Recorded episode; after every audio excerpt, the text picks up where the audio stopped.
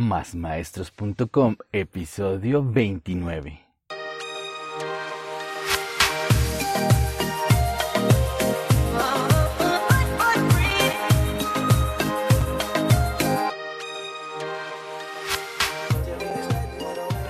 Buenos días, tardes o noches, maestros, maestras y todos aquellos amantes de la educación.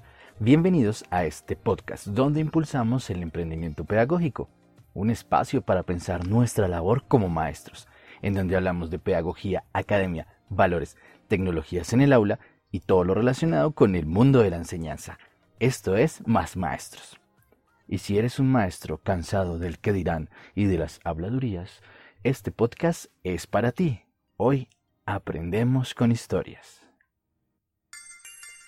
Y la historia de hoy se llama El foso de las ranas. Un grupo de ranas viajaba por su habitual pantano, comentando y hablando de todas las aventuras que habían tenido que pasar para sobrevivir durante el día. De repente, tres de las ranas, sin percatarse, cayeron en un foso profundo. Todas las ranas corrieron en su auxilio, pero se dieron cuenta de lo profundo que se encontraban y de lo resbaloso que iba a ser trepar para poder escapar. De allí no saldrían nunca. Las ranas empezaron a comentar entre ellas lo difícil que sería salir de ese foso. Daban a sus amigas por muertas. Mientras tanto, las tres ranas en el fondo intentaban saltar con gran esfuerzo, pero cada vez que intentaban avanzar, el suelo liso les impedía poder trepar y escapar del foso. Las ranas continuaron de forma incesante trepando, gastando toda su energía, pero todo fue en vano. Ninguna de las tres podía alcanzar la salida del foso. Mientras tanto sus compañeras seguían hablando afuera de lo difícil que sería escapar, de la pérdida de tiempo que era esperar a que sobrevivieran, y ya daban por sentado que nunca lograrían escapar. Dos de las ranas en el foso, luego de intentar y de escuchar a sus otras compañeras se desplomaron en el suelo, decididas a quedarse atrás del grupo y morir abandonadas. Pero una de las ranas, de carácter fuerte y con gran fuerza, aún siguió intentándolo. Nunca se dio por vencida. Sus compañeras fuera del foso habían decidido seguir adelante y olvidar a sus amigas dispuestas a morir. Sin embargo, en un gran silencio y con un gran salto, lograron ver cómo una de sus compañeras salía del foso, agotada y cansada, pero sana y salva.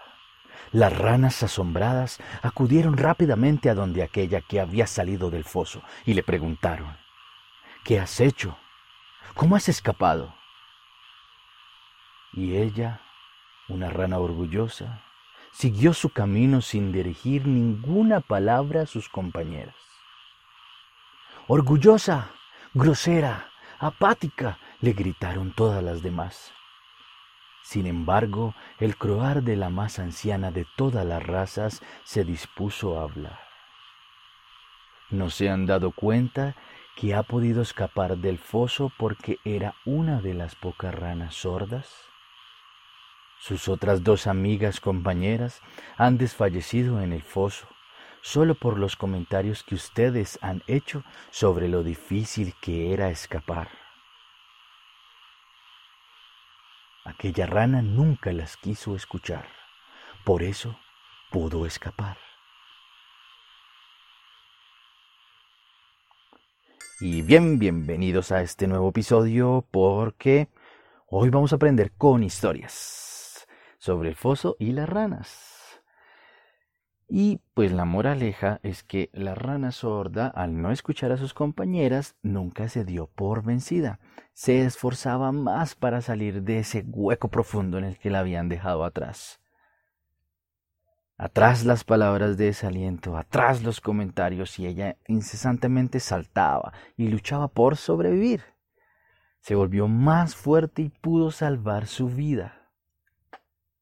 En muchas ocasiones nosotros, los maestros, educadores, docentes y personas que entregamos la vida a la educación, podemos estar rodeados de algunas personas, comentarios o ambientes tóxicos. como Chernobyl. Ambientes que no cooperan para fortalecer nuestra labor docente, sino que por el contrario van machacando, van empujando, agotan y desgastan nuestra propia vocación. Siempre vamos a encontrar situaciones donde abunden esa perspectiva negativa, donde la tristeza desmotive nuestras buenas acciones. Y esas ganas que tenemos de emprender o de iniciar con una nueva estrategia pedagógica o de buscar nuevas herramientas o experimentar nuevas tendencias educativas se va apagando con ese tipo de comentarios. Pues la invitación de este aprendemos con historias, es aprender a escuchar o hacer oídos sordos, sordos, perdón, sordos, para filtrar esos mensajes que son positivos, que nos pueden servir, que nos entusiasman, que nos agradan, pero también bloquear esos mensajes negativos que pueden estar machacando, agotando, desgastando nuestra vocación.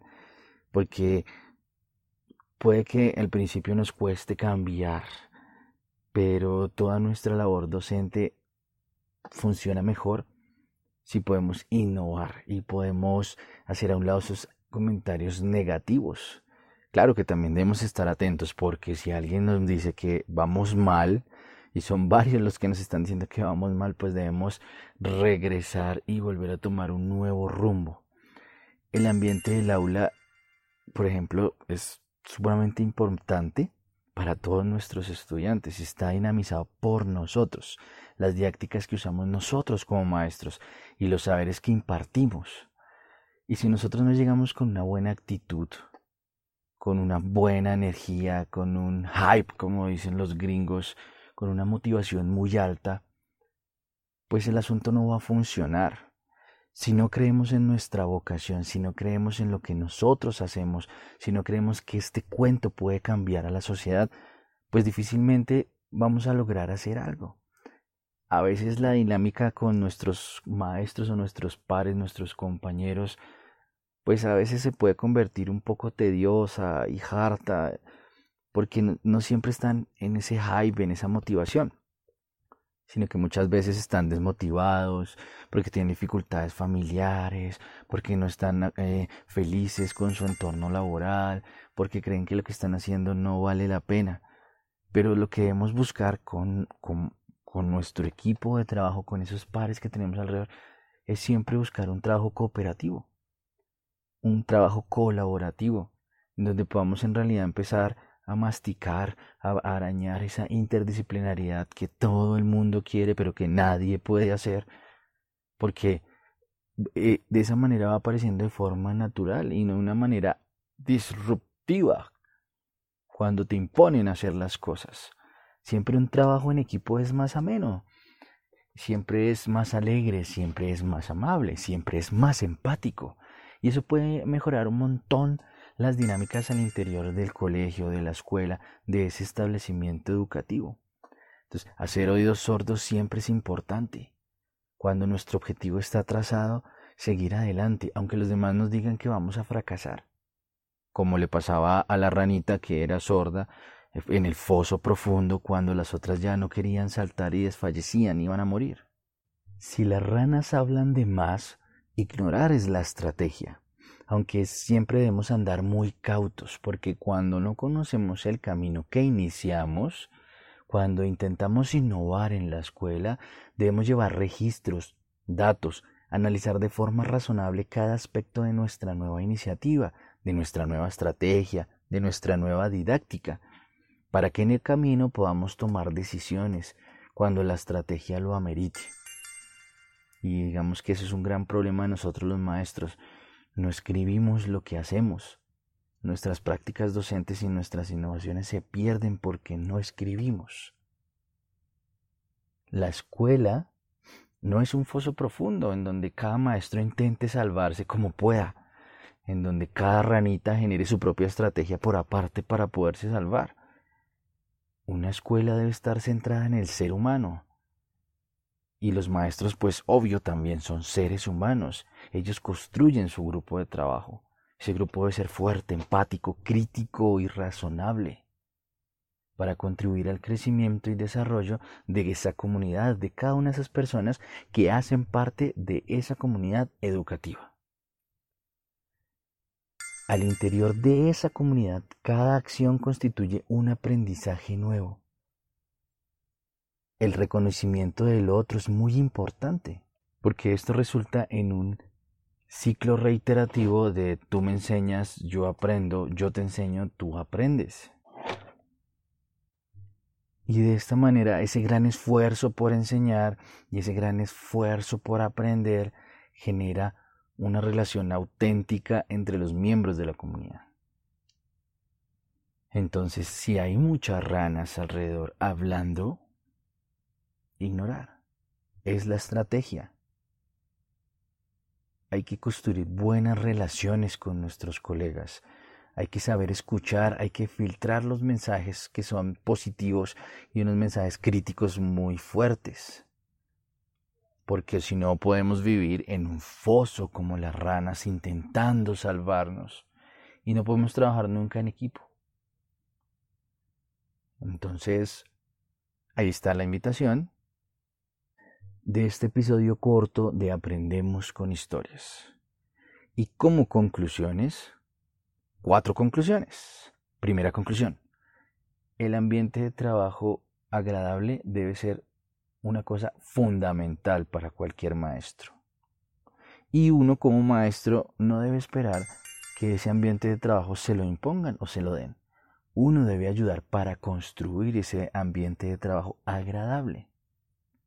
Número dos. Saber aislarse de esos ambientes tóxicos de esos comentarios que solo son hirientes, de esos comentarios envidiosos que suelen hacer algunos maestros. Saber aislarse es importante y no dejarse contaminar por esos ambientes, por esos comentarios, por esas envidias que a veces hacen los maestros. Número 3. El trabajo en equipo constituye la base de cualquier comunidad educativa. Y número cuatro, hacer caso omiso a comentarios improductivos. O, como decimos en Colombia, darle la vuelta al comentario, voltear la arepa para sacar cosas positivas de eso que nos están diciendo. Convertir ese mensaje en un mensaje en positivo. Y cuatro preguntas para que tú, maestro, que me estás escuchando, que puedes estar en un ambiente así, te cuestiones. Primera pregunta. ¿Trabajas en un ambiente tóxico? Segunda. ¿Alguna vez has contribuido tú a generar ese ambiente, ese mal clima en ese lugar de trabajo? ¿Tú haces parte de las ranas que se encuentran en el foso, allá en lo profundo? ¿O haces parte de las ranas que están arriba, diciendo que no se puede hacer, que es muy difícil, que se van a morir en el intento?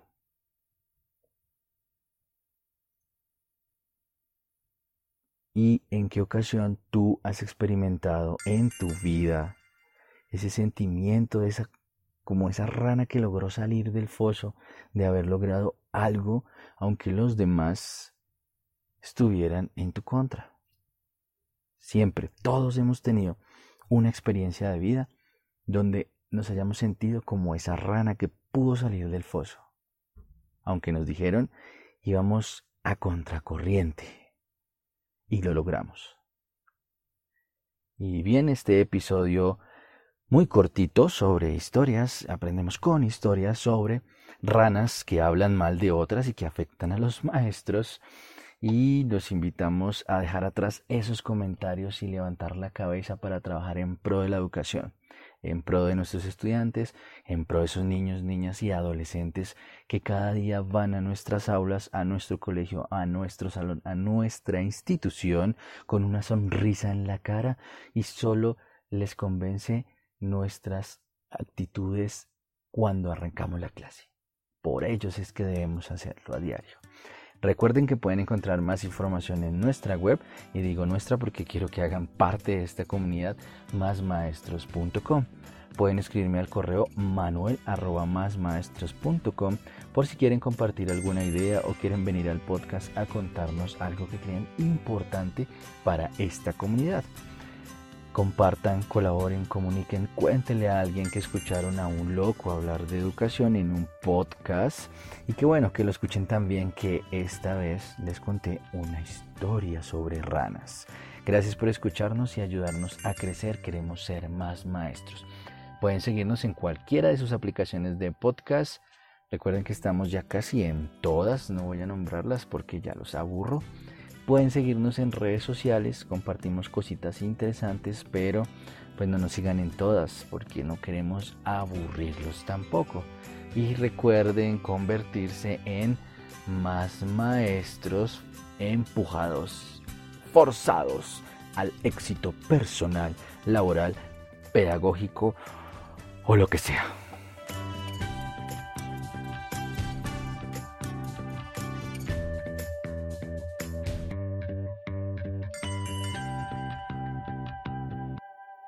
Pude grabar temprano, pero se me escaparon unos, sonidos de aviones. Perdón por eso, chao.